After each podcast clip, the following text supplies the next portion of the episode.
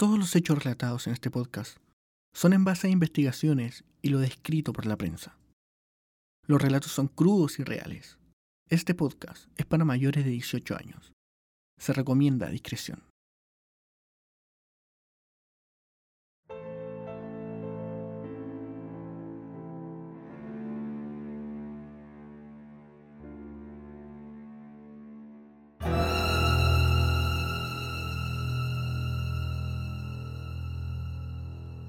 Has abierto la puerta. Acomódate y prepárate. Bienvenidos al caso cero.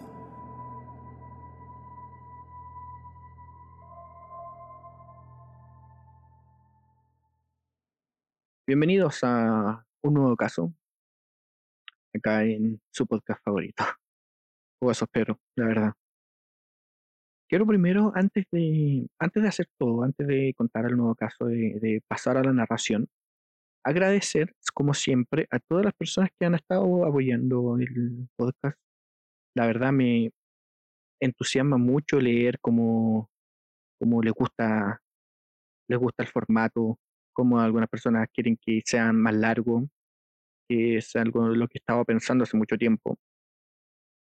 Pero ese feedback es algo que de verdad ayuda, ayuda demasiado para seguir haciendo esto, como les comenté en un momento, como les comenté en un momento, perdón, eh, este podcast se hace por cariño, solo por cariño, por cariño a la narración, por cariño a- al hecho de contar historias. Me gusta mucho contar historias. Y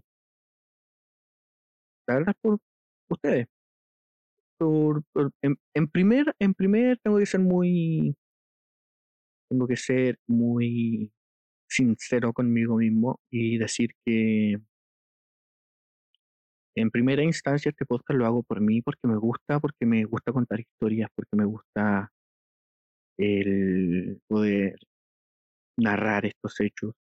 Lo hice en principio porque yo lo encuentro muy interesante muchos. Perdón. Encuentro muy interesante esto, estos casos, muchos casos que he tomado en este podcast. Y que otras personas lo encuentren interesante, que les guste y que me envíen, les juro, aunque me envíen solamente un buen capítulo o un bacán o una, una un corazón en las fotos, en, el, en los mensajes en Instagram, es eh, un mundo entero. De verdad, agradezco mucho. Y como les dije, me da más entusiasmo de poder seguir subiendo contenido en esta temporada que ya está en sus finales, podríamos decirlo. Sí, la verdad. eh, esta, esta es la parte donde no estoy, no estoy editado. Obviamente el podcast completo está editado, está cortado, les corto las partes donde respiro, donde hago los donde hago los las P. Eh, y esta es la parte en vivo, una parte más, más humana que me gustaría también poner en el podcast. No solamente para sumarle minutos, solo para que nos conozcamos un poco más. La idea siempre para mí es hacer comunidad, que se, que se hablen sobre estos temas, que, que podamos conversar. Y por supuesto que podemos conversar. Ah, Entonces, estamos en el capítulo.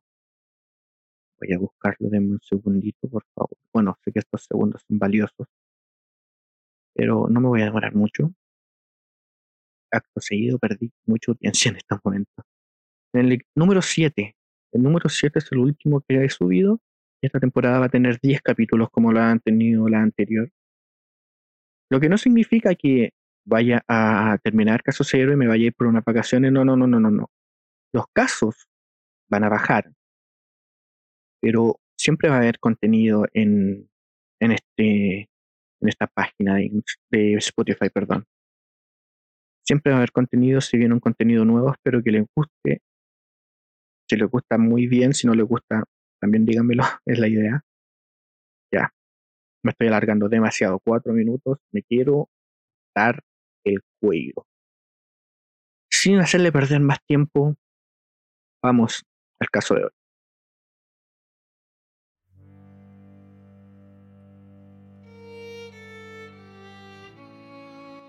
El clásico barrio May. ¿Cuántos de nosotros en Chile hemos comprado ahí? Los útiles escolares de sus hijos, algún regalo para la Navidad, repuestos de autos, comida, etc. Es el barrio por excelencia para el comercio. Por lo mismo, cuando comenzaron a aparecer personas de calle asesinadas, apuñaladas, el barrio entero se puso en alerta. Siete noches, siete muertes.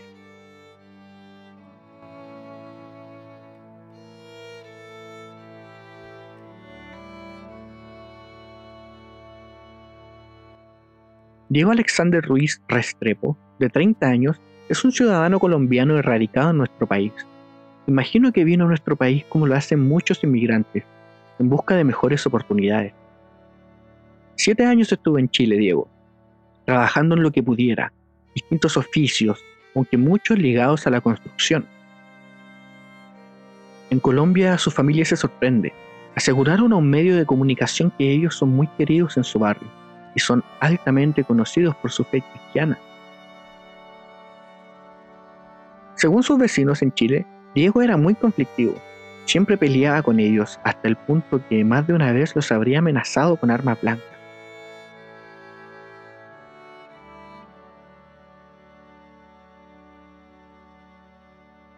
Diego comenzó su vida criminal en hurtos menores, pero poco a poco fue escalando en gravedad y en violencia. Estuvo involucrado en amenazas y porte de armas blancas. Era conflictivo con sus vecinos, como dijimos anteriormente, lo cual le impidió optar a la visa de residencia en Chile. Diego tiene todos los rasgos de un psicópata. Cree en su impunidad. Según el informe psicológico que el Servicio Médico Legal hizo, Diego se percibe como alguien bueno. Citaré el mismo. En sus palabras, Diego nos declara, Soy muy bueno, muy buena persona, cariñosa con todos, amable, una gran persona, con mucho conocimiento sobre Dios. Soy muy inteligente, aprendo todo lo que me propongo. Cuando se le pide comentar sobre los asesinatos, Diego Ruiz aludió a una falta de memoria en sus palabras. No me acuerdo de esas cosas, no sé qué pasó. A veces me siento confundido porque me están acusando de cosas de las que no soy yo.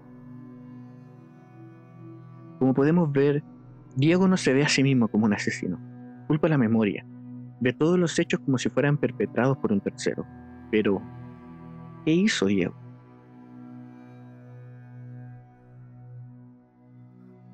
Es de noche en el barrio May. Una silueta camina por la calle, cuchillo en mano. Las calles nocturnas de Santiago pueden ser mágicas para algunos.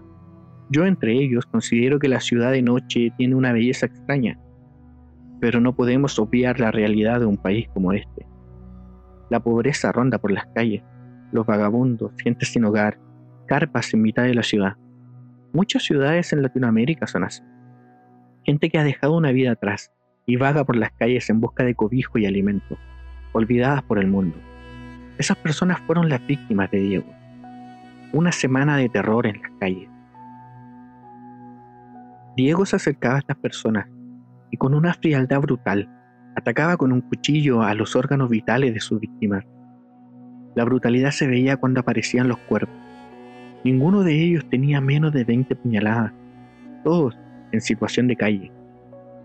Según los psicólogos forenses, Diego atacaba a estas personas por su olvido, porque nadie extrañaría a estas personas. No tenían familia y algunas ni siquiera se podían identificar. De esta manera Diego mantuvo en terror a todo un barrio por siete días, pero las cámaras de seguridad ayudaron a su captura un poco después.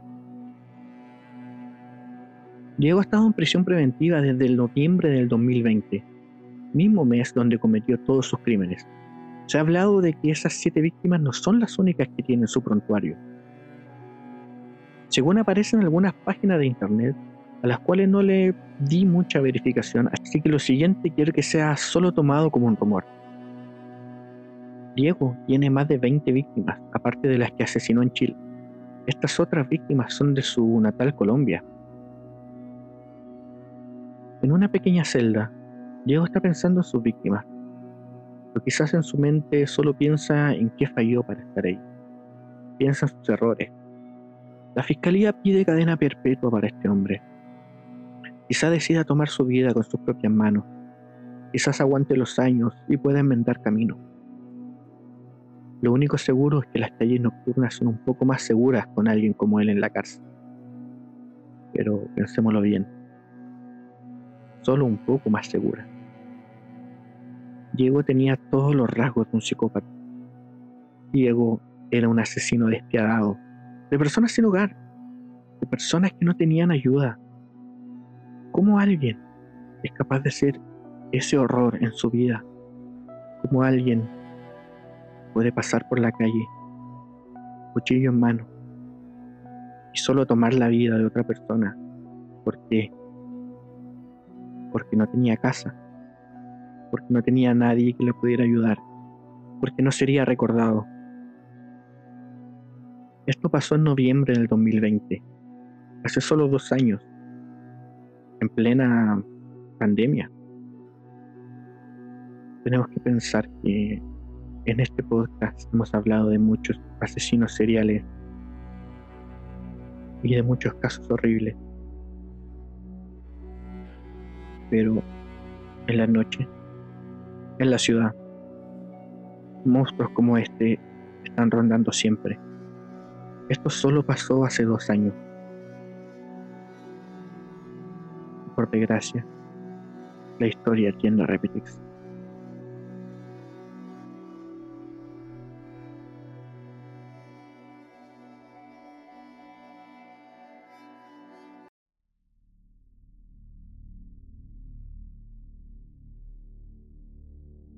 Gracias por escuchar el caso cero de hoy. Recuerden seguir la conversación en nuestro Instagram, Caso Cero Podcast. Si tienes YouTube Premium o prefieres esa plataforma, búscanos en nuestro canal Caso Cero Podcast. Por hoy se cierra la puerta, pero pronto nos encontraremos en un nuevo Caso Cero.